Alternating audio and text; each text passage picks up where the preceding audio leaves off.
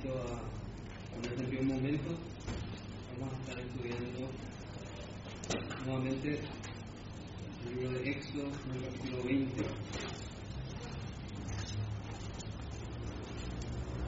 Éxodo capítulo 20. En el octavo mandamiento dice así su palabra en el versículo 15. No hurtarás. Señor su palabra y nos dé gracia esta tarde.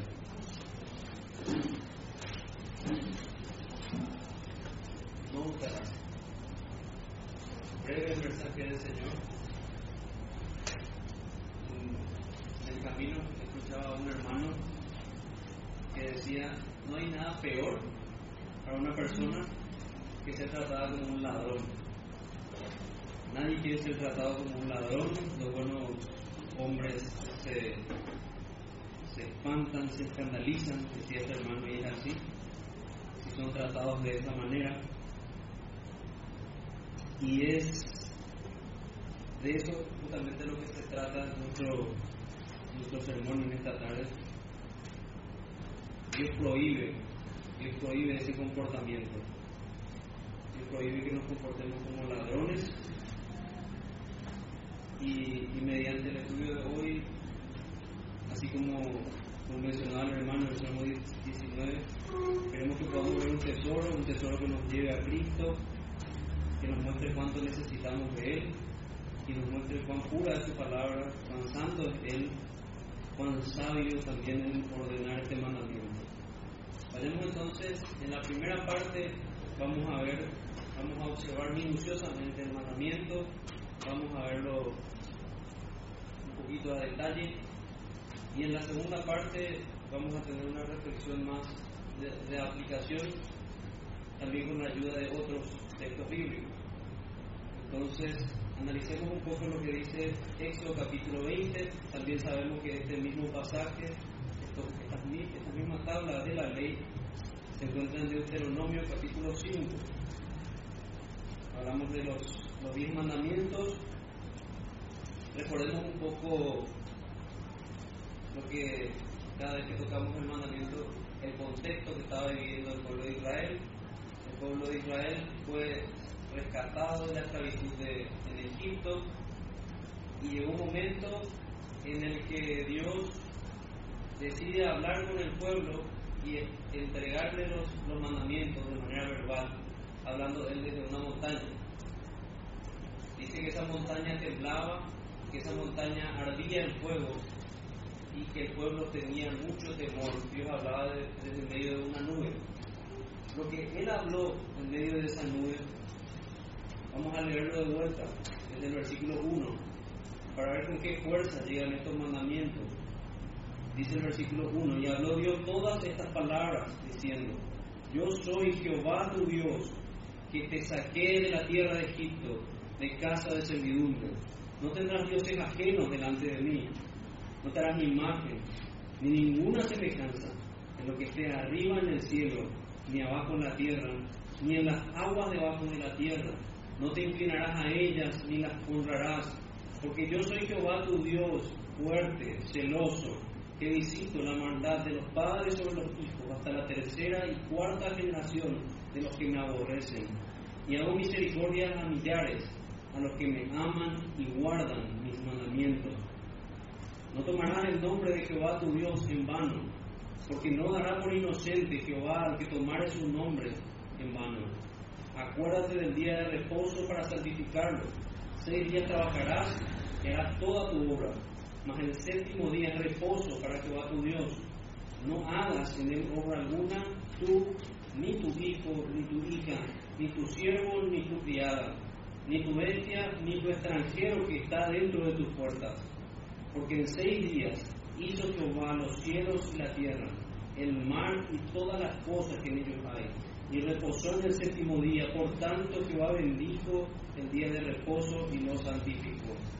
Honra a tu padre y a tu madre para que tus días se alarguen en la tierra que Jehová tu Dios te da. No matarás, no cometerás adulterio, no hurtarás, no hablarás contra tu prójimo falso contra tu prójimo falso testimonio. No codiciarás la casa de tu prójimo, no codiciarás la mujer de tu prójimo, ni tu siervo, ni su criada, ni su buey, ni su asno, ni cosa alguna de tu prójimo. Ese es el mensaje completo del Señor los diez mandamientos y vamos a analizar solamente esa porción que vemos en el versículo 15. ¿Qué, ¿Qué, se prohíbe en este mandamiento? Se prohíbe, podemos ver que es una acción la que se prohíbe, un proceder injusto, legislado por Dios, contrario a su ley y por, tanto reprochable y condenable. Tenemos con otra pregunta. ¿Y cuál es esa acción? Sencillamente la escritura nos dice que esa acción es la acción de hurtar. Y antes de ir a, a lo que es hurtar, voy a, a, manifestar de, qué, es lo que protege este mandamiento y lo que vamos a ver, a, a probar a lo largo de este, de este sermón.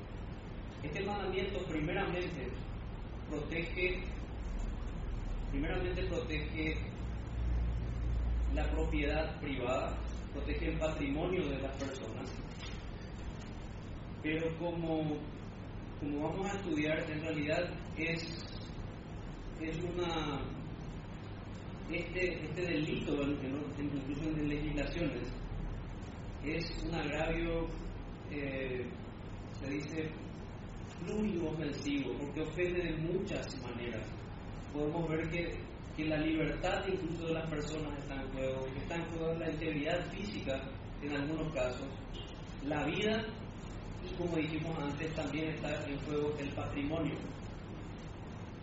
Básicamente siempre lo vemos como que protege la propiedad privada, haciendo una, una salvedad aquí.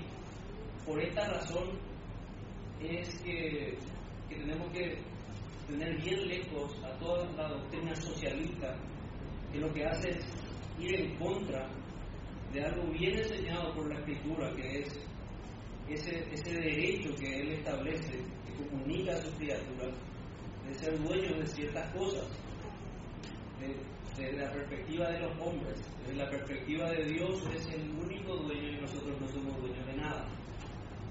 Pero esta gente, lo que defienden el socialismo, ellos hablan entre una de sus doctrinas que no existe la propiedad privada, que la propiedad privada es una construcción social, cosa que si nosotros vemos desde el principio, Dios establece al hombre y les, les manda que so, a sojuzgar toda la tierra, les coloca como mayordomos de toda la tierra. Entonces debemos entender que esa es una mentira que viene del mismo infierno. No viene y viene a contradecir la escritura y a confundir a las personas incautas. Dejamos bien claro entonces que lo que busca proteger de manera particular este mandamiento es entonces esta propiedad privada, el patrimonio de las personas. Ahora vayamos a qué significa hurtar. Sería mi tercera pregunta. Quitar a una persona, esto es lo que significa, quitar a una persona algo que le pertenece, este es uno de los significados que, que puede traer un diccionario. Quitar a una persona algo que le pertenece con ánimo de lucro, sin utilizar para ello la violencia o la intimidación. Ahí hay una salvedad que voy a, voy a explicar por qué se hace esa, esa distinción sin usar violencia o intimidación. El diccionario de la Real Academia Española dice que hurtar es tomar o retener bienes ajenos contra su voluntad, contra la voluntad de su dueño, sin intimidación en las personas o fuerza en las cosas. Eh, y hace ciertas aclaraciones. Explico antes de ir, después voy a, voy a explicar también más a detalle lo que es el robo, pero la distinción entre en, los diccionarios de lo que es hurtar y por qué habla de, que es sin violencia y sin intimidación o amenazas, es porque hay otro concepto que es robar, en el cual sí se utiliza la fuerza, sí se utiliza la violencia para quitar bienes de otras personas. Se hace esa, esa distinción cosa que vamos a desarrollar que también está prohibida dentro de las implicaciones de este mandamiento. Este mandamiento también prohíbe esa conducta. Una de las aclaraciones que vemos también en la Real Academia Española dice otra forma de, hacer esto, de votar. Votar entonces sería quitar a alguien algo sin fuerza o violencia, es no dar el peso o medida cabal, dice. Y otra forma dice tomar dichos, sentencias o oraciones versos ajenos, tomándolos como propios, apropiándome de lo que dijo otra persona sean en dichos, oraciones o versos. Esa también es una forma de votar y hay procesos penales en torno a eso. Hace poco tengo en mente uno, con el diario ABC. O sea, esto está tan claro que es, es malo. Está tan claro porque lo vemos, lo vemos en todas las legislaciones penales. Nadie va a decir que votar es malo, como decíamos al principio, por eso nadie, todo se altera si le tratamos de ladrones o o de personas culto en un robo. Culto robo. Ah, vayamos a otra pregunta entonces, con la cual vamos desglosando un poquito. ¿Y qué sinónimos tenemos para, para, este, para esto que la Biblia trata como culto? Podemos hablar con sinónimos como sustraer, también que es restar, en este caso restar el patrimonio de alguien, hallar diferencia. Otra, otro sinónimo sería apoderamiento ilegítimo, apodero de algo mío. Otro sinónimo sería despojo, privar a otro de lo que goza o tiene. Es algo terrible, le quitamos a alguien de manera ilegítima lo que le corresponde. Y así tenemos desarrollado nuestro, nuestro concepto. Básicamente, el Señor lo que nos prohíbe es, digamos así, la forma que parece menos gravosa incluso de, de, esta, de este delito o crimen. Hurtar, hacer algo, quitar a alguien algo sin fuerza, sin amenaza. Pero tiene implicaciones muy graves también, porque el mismo, como estudiábamos en otros mandamientos, el mismo potencial de maldad que hay en el que hurta está también en el que roba. El mismo potencial de maldad hay en ambos. Ahora vayamos a otra pregunta. ¿Hay alguna distinción a tener en cuenta? Y ahí es que me, adelanté un poquito a la distinción. Tenemos unas cuantas distinciones. Primero, la prohibición de robar está implícita cuando se quita o toma para sí lo ajeno con violencia. esa, es la, distinción entre hurtar y robar. Se usa la violencia. Con el uso de fuerza o intimidación, con el uso de amenazas. Amenazamos a alguien para que nos dé tal cosa, o vemos gente que lo hace con armas, ya estamos ante, un robo.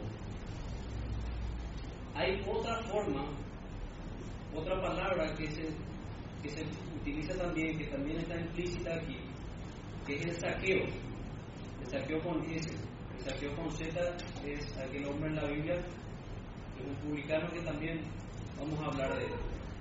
El saqueo, ¿qué es el saqueo? El saqueo es un robo masivo de bienes, también llamado pillaje, esto lo saco de una enciclopedia, es la toma o apoderamiento ilegítimo e indiscriminado de bienes ajenos por la fuerza parecido al robo, como parte de una victoria política o militar, en el transcurso de una catástrofe o tumulto, como en una guerra, o bien pacíficamente, aprovechando el descuido o la falta de vigilancia de bienes, la palabra designada originalmente al asalto de aldeas, pueblos y ciudades, no solamente en situaciones de conflicto, sino también por parte de los mismos miembros de la comunidad. Esto se conoce como saqueo o pillaje. Y aquí me, pareció oportuno colocar esto, que es algo también algo grave y también fuera del marco de la escritura, es un pecado terrible, robar a alguien de manera injusta. Pero una de las objeciones que se le presenta también al cristianismo, porque cuando había guerras en el pueblo de Israel, ¿por qué ellos podían tomar del botín y eso no era considerado como hurto?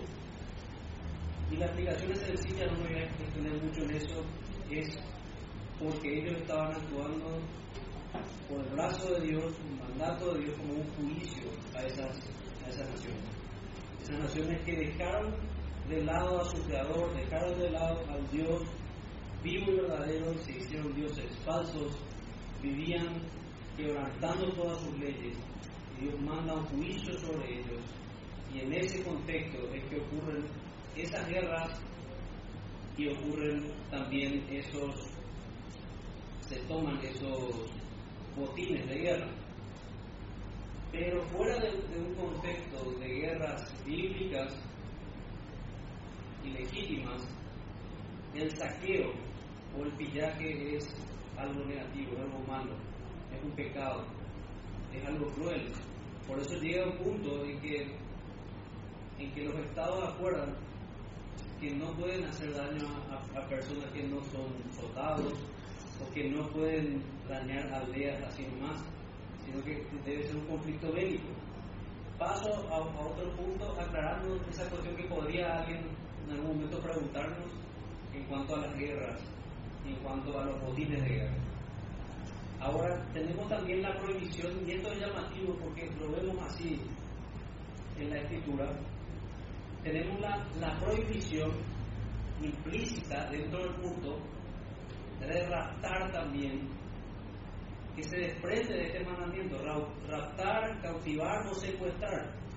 ¿Y de dónde sacamos esto? Vemos esto en Génesis 40, 15. Dice la palabra, porque fui hurtado de la tierra de los hebreos y, y tampoco he hecho aquí. Por, ¿Por qué me pusiesen en la cárcel?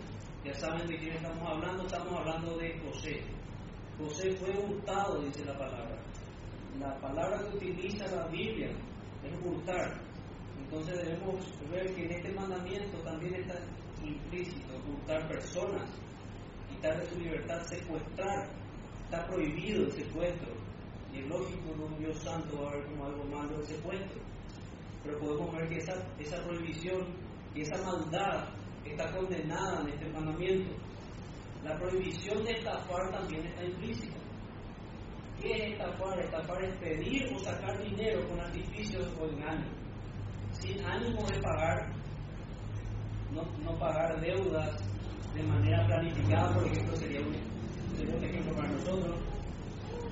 Y otra de las excepciones que tiene estafar es un delito que tiene como fin, tiene un fin, que es el lucro, y su medio es el engaño o el abuso de la confianza.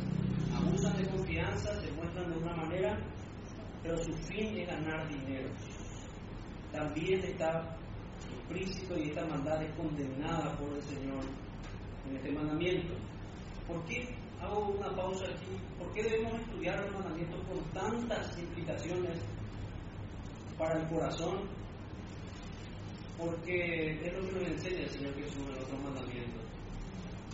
Cuando, cuando vemos que los fariseos enseñaban solamente no adulterarás, el Señor Jesús enseñó que cualquiera que codice a una mujer en su corazón ya adulteró con ella. Cuando vemos que, que los fariseos querían torcer el mandamiento de no matarás, Él enseñó que todo aquel que aborrece a su hermano es un homicida, y quien le insulta y le dice fatuo necio, también es un homicida.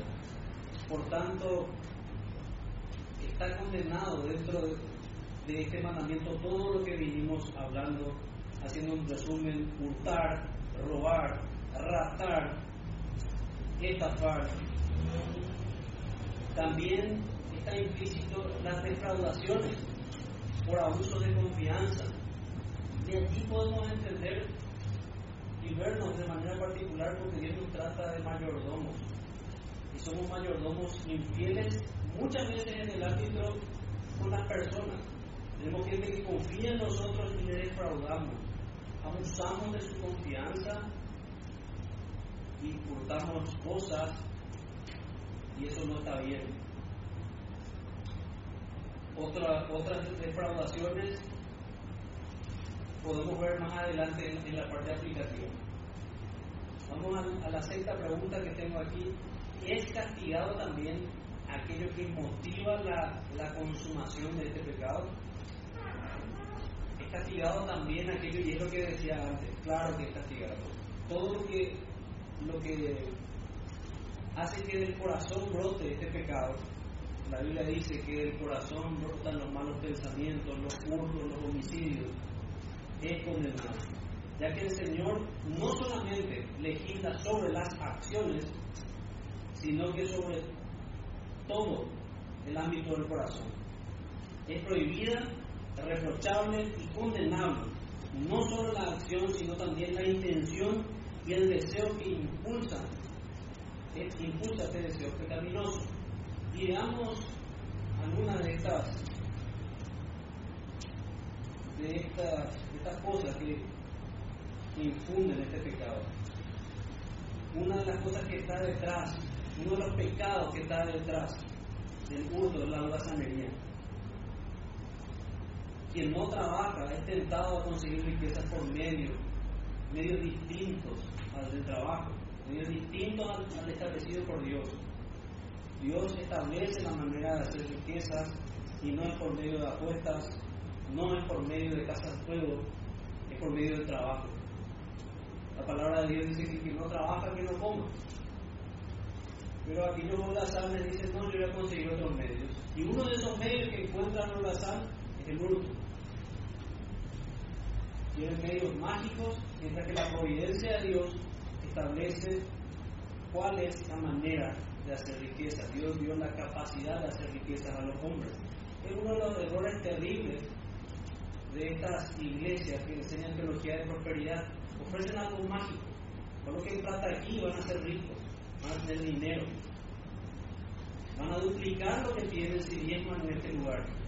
Ese es el mensaje falso de estas personas que no ofrecen el Evangelio, predicando doctrina de demonios.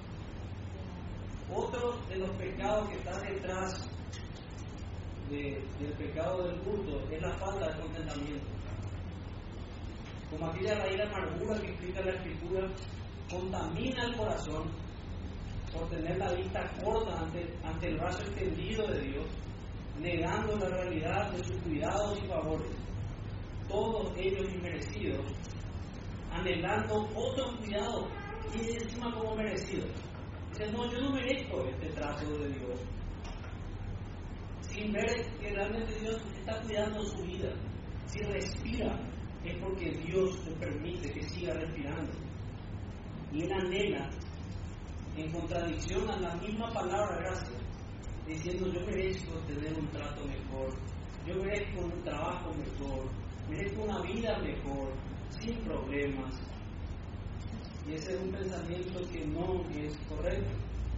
La falta de gratitud y contentamiento conlleva falta de oración y obediencia por consiguiente se constituye una forma de idolatría en la que quienes deben ser servidos y saciados somos nosotros mismos y no Dios. Así como vemos nosotros en nuestros caprichos. Nosotros debemos ser servidos mejor. En realidad tenemos que ver el contrario, debemos servir a Dios con gratitud y estar contentos con lo que, lo que tenemos. Uno de los versículos que leíamos esta mañana durante el culto era Filipenses, capítulo 4, que dice: Por nada estén afanosos, sino que sean vuestras peticiones conocidas delante de Dios en toda oración y ruego. Es una promesa, y la paz de Dios guardará vuestros corazones y vuestros pensamientos. Dios da una paz y un contentamiento y un gozo que sobrepasa el entendimiento de las personas que no son creyentes. Y mismo a nosotros nos sorprende, como en situaciones tan duras, nosotros y hermanos que, pasaron historias como la de Job, pueden cantar estoy bien, tengo paz con mi Dios, gloria a Dios, habiendo muerto hijos. Este, esta falta de contentamiento es una de las llamas que enciende al mundo. El egoísmo es otra de ellas Idolatría que persigue el bien propio y no el de Dios y su iglesia. Como decíamos antes, nosotros somos importantes. Nosotros solamente importantes. Y un producto de, ese egoísmo es la codicia y la avaricia. Todas estas maldades terminan conectándose. Dios prohíbe esto en el décimo mandamiento. La codicia y la avaricia. El corazón puesto en la riqueza y no en el Señor. Un lugar, en lugar de desear el bien, desean las ganancias de otros. Y en última instancia, si examinan sus corazones, aquellos no solamente desean su ganancia, sino que desean que esas personas no tengan ese deseo. Así de amargo se vuelve el corazón. Cuando está en esta, esta idolatría terrible, esta falta de contentamiento, este egoísmo, este egoísmo que, brota del infierno, que brota también de, no hacer lo que debemos hacer, de ser holgazanes en, nuestras vidas diarias, en nuestras vidas espirituales, y Dios nos manda a corregir.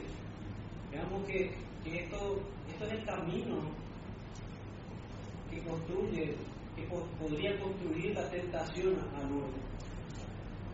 Otro de los pecados que está detrás es el odio. Así como el resumen de la obediencia a los mandamientos es el amor, el de la desobediencia es el odio inveterado, el odio de un corazón impío. El corazón del creyente ama al Señor y su, amor se manifiesta en la obediencia.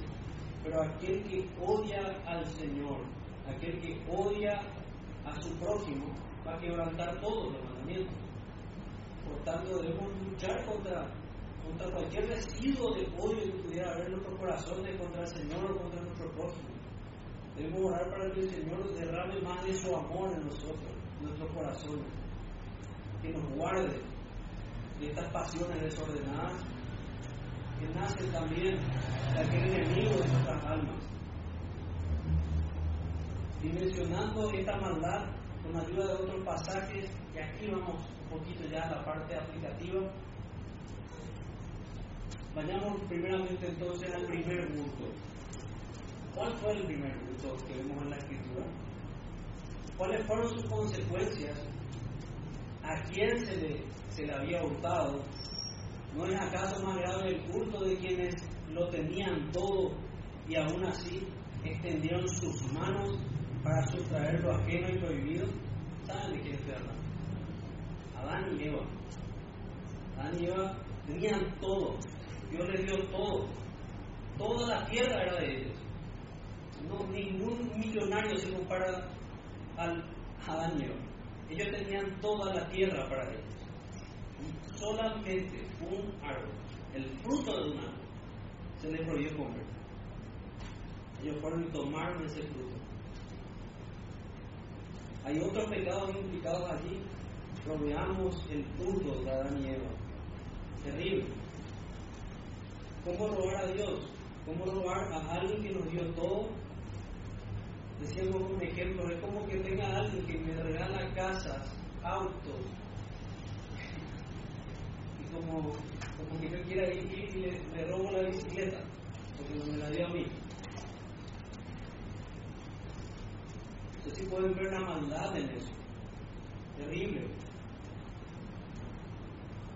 El texto de Jeremías, capítulo 23, versículo 30, dice, por tanto, he aquí que yo estoy contra los profetas, dice Jehová, que hurtan mis palabras, cada uno de su, de su más cercano, Jeremías 23, 30. Para poner en orden quién es el primer ladrón en esta historia. El primer ladrón es Satanás, que hurtó las palabras del Señor, que dijo con que Dios ha dicho. Y así empezó a mentir a Adán y Eva. Por, su tentación cayeron nuestros primeros padres. Así como ellos, hay muchas personas que hurtan la palabra del Señor, que no tienen ningún temor, que hablan sus propias palabras y no las las que están escritas en este libro. Hay condenación para eso. Creo que no, no podría haber peor punto que robarle a Dios. Tenemos que tener mucho temor al leer las escrituras. Y esta gente debería tener mucho temor porque junta las palabras del Dios vivo y verdadero. Se atribuyen y dicen paz, paz, cuando no hay paz. No hay paz para aquel que no se arrepiente, no hay paz para aquel que no cree en Cristo. Vayamos a un siguiente punto de aplicación, el más terrible de los cultos. Si José fue un tipo de Cristo, él fue secuestrado y posteriormente vendido por sus hermanos tras la maquinación previa de Judá, que es lo que vimos en Génesis. El Señor Jesús, asimismo, fue vendido por igual precio por Judas y luego fue tomado ilegítimamente de su libertad para ser sometido a los más injustos de los juicios, que contra todo derecho fueron llevados a cabo de noche. Es inconcebible. Pregúntenle a algún abogado si se puede hacer un juicio a las 12 de la noche en el Palacio de Justicia. Totalmente fuera de derecho, totalmente ilegal, totalmente raro. Va a ser algo así. Y eso fue lo que pasó con el Señor. Un conjunto de juicios injustos. Lo tomaron su libertad de manera ilegítima. Este fue el peor de los cultos.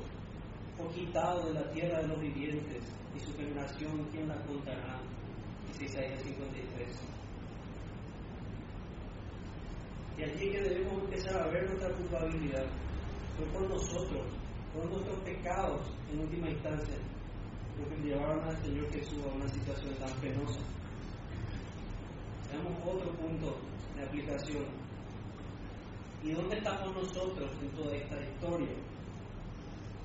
¿Cuál es el nombre que le damos a quien nota? ¿Qué condena tenían aquellos dos hombres crucificados junto a nuestro Señor? Somos como ellos. Eran ladrones. Si vamos al corazón, vamos a poder ver que ninguno de nosotros va a poder decir que nunca gustó algo. No hay uno solo que pudiera decir que nunca, nunca cometió este, este pecado. No, tenemos nada diferente en cuanto a esos dos hombres que estaban ahí. Pero dentro de ese, en esa imagen, con esas tres cruces, con esos dos hombres al lado, había una distinción entre esos dos hombres. Y esa es la distinción que debemos procurar. La única diferencia posible es la que hubo entre estos, dos hombres. Son un ladrón a quien su Señor ha concedido fe y arrepentimiento, o uno endurecido, como aquel quien nunca se arrepintió de su vida de pecado y de su blasfemia contra el Señor, porque recuerden que ambos maldecían al Señor en esa cruz, pero uno se arrepintió. Uno de estos hombres, hasta el último momento de su vida, buscó la vida terrenal. Él pedía, bájame de esta cruz, si tenés tanto poder, librame de esta muerte. Pero el otro, que es lo que debemos buscar, fue bautizado con la gracia, con la gracia que anhelaba el reino de Cristo. Y tenemos que descansar que si ese no es tan Él se acordará también de nosotros como, como de Él. Él se va a acordar de aquellos que anhelan estar en el corazón y en el pensamiento de Cristo. Aquellos que quieren ser ese especial tesoro, renunciando a sus pecados, renunciando a esta vida, tenido como nada para el mundo, pero como valioso para el Señor. Vamos a otro punto de aplicación. ¿Cuál es una marca genuina de arrepentimiento un ladrón que no debemos perder de vista? Y voy a tomar como ejemplo a este hombre llamado Saqueo. Saqueo con ese, ya vimos que era pillaje, pero Saqueo con Z es, era, Saqueo con Z era un hombre, un principal entre, entre los recaudadores de, de impuestos de Israel, los odiados publicanos, iban y cobraban impuestos en representación de Roma a sus compatriotas, como si un brasileño viniera y nos cobrara impuestos a nosotros, estando acá en nuestro país, si conquistaran este terreno. Algo así sería terrible. Pero Saqueo se arrepiente. Saqueo busca a Jesús y era de una estatura pequeña. Se sube a un árbol y busca ver a Jesús. Y el Señor Jesús le dice, bajate de allí, a comer conmigo. Y Saqueo se arrepiente. Saqueo termina diciendo que la mitad de sus bienes daría a los pobres. Y si en algo había defraudado a alguien, lo iba a pagar cuadruplicado. Eso es lo que hace el arrepentimiento. La ley en Éxodo, capítulo 22 solo exigía una retribución de dos veces más de lo que había robado. Pero él viendo, su maldad, viendo lo terrible que hizo, él dijo, yo, yo quiero dar cuatro veces. Hay mucha gente que dice haberse arrepentido, muchos políticos de mi iglesia que robaron muchísimo. Yo no conozco ninguno que haya dicho, aquí está lo que yo robé, lo quiero devolver más y un perdón por él. Esa gente está en el mismo camino, van a iglesia, pero no se han arrepentido. Y que se arrepiente de este pecado va a buscar restituir. No va a buscar quedarse con lo que no es suyo. Se va a arrepentir de ser, de ser un mal administrador. Se va a arrepentir de su gusto. Y finalizando, veamos un último punto, ya más particular para nosotros. ¿Has notado tus cultos en el trabajo? ¿Ocultando bienes o tiempo? Facebook, Twitter, en el trabajo, Instagram. ¿Has gustado así al Señor? Otra pregunta. Privándolo de bienes y tiempo que le pertenece a Él. Recuerden que hay una historia de dos hombres, un matrimonio llamados el uno Ananías y el otro, la otra Zafira. Mintieron al Espíritu Santo quisieron engañar a Dios. La Biblia nos dice, no nos engañemos, Dios no puede ser burlado. Todo es de Él. No debemos dar una falsa, falsa imagen. Debemos ser sinceros. Has puesto pesas falsas en el comercio y engañando deliberadamente a terceros.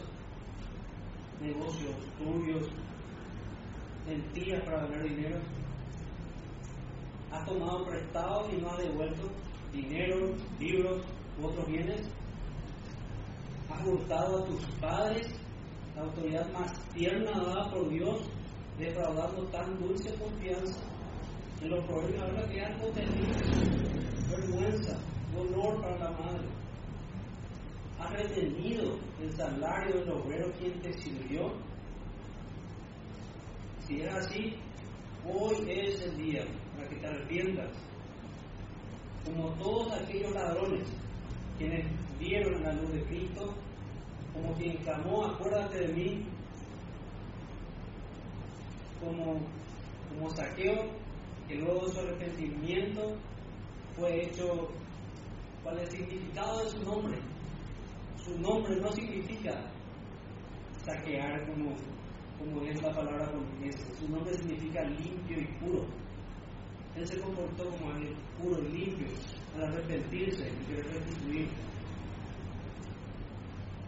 Y finalmente, ¿seguirás con las higueras luego de tus hurtos o recibirás con fe la ropa que cubre tu vergüenza, hecha con las pieles del cordero inmolado? quien derramó su preciosa sangre para hacerlo. Es lo que nos ofrece el Señor. Y muchos en su orgullo prefieren seguir vestidos de higuera. Y le dirían al Señor, no, no quiero esa vestidura que me das. Han llegado a aceptar la vestidura y fueron vestidos con el cordero. Fueron vestidos con la ropa de un animal, es lo que dice la escritura, que representa que un animal murió y cubrió la vergüenza de ellos así como nuestro Señor Jesucristo cubrió y por el derramamiento de su sangre cubre nuestra vergüenza de este pecado. Quiero finalizar con unos versículos y vamos a ver. El primero de ellos es Romanos, Romanos capítulo 2, versículo 21. Dice, tú pues que enseñas a otros, no te enseñas a ti mismo. Tú que predicas que no se ha de hurtar, hurtas. Efesios capítulo 4, versículo 28. El que hurtaba no hurte más, sino trabaje, haciendo con sus manos lo que es bueno, para que tenga que, compartir con el que padece necesidad. Tito capítulo 2, versículo 10. No defraudando, sino mostrándose fieles en todo, para que en todo adornen la doctrina de Cristo, nuestro Salvador.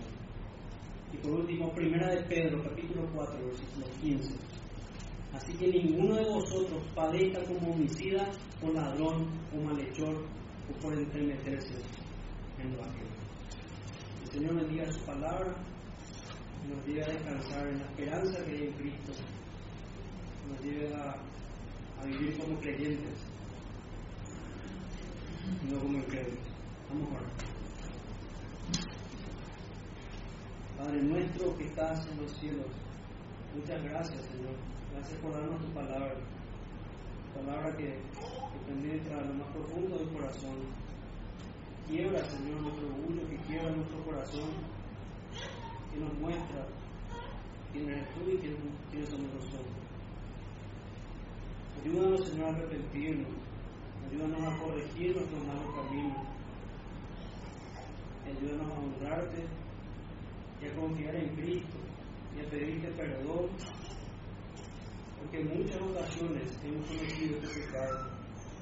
Señor, perdónanos por, por convertirnos en ladrones en muchas ocasiones. Ayúdanos a vivir bajo tu gracia como personas íntegras delante de. En el nombre de Jesús, nuestro Salvador, oramos.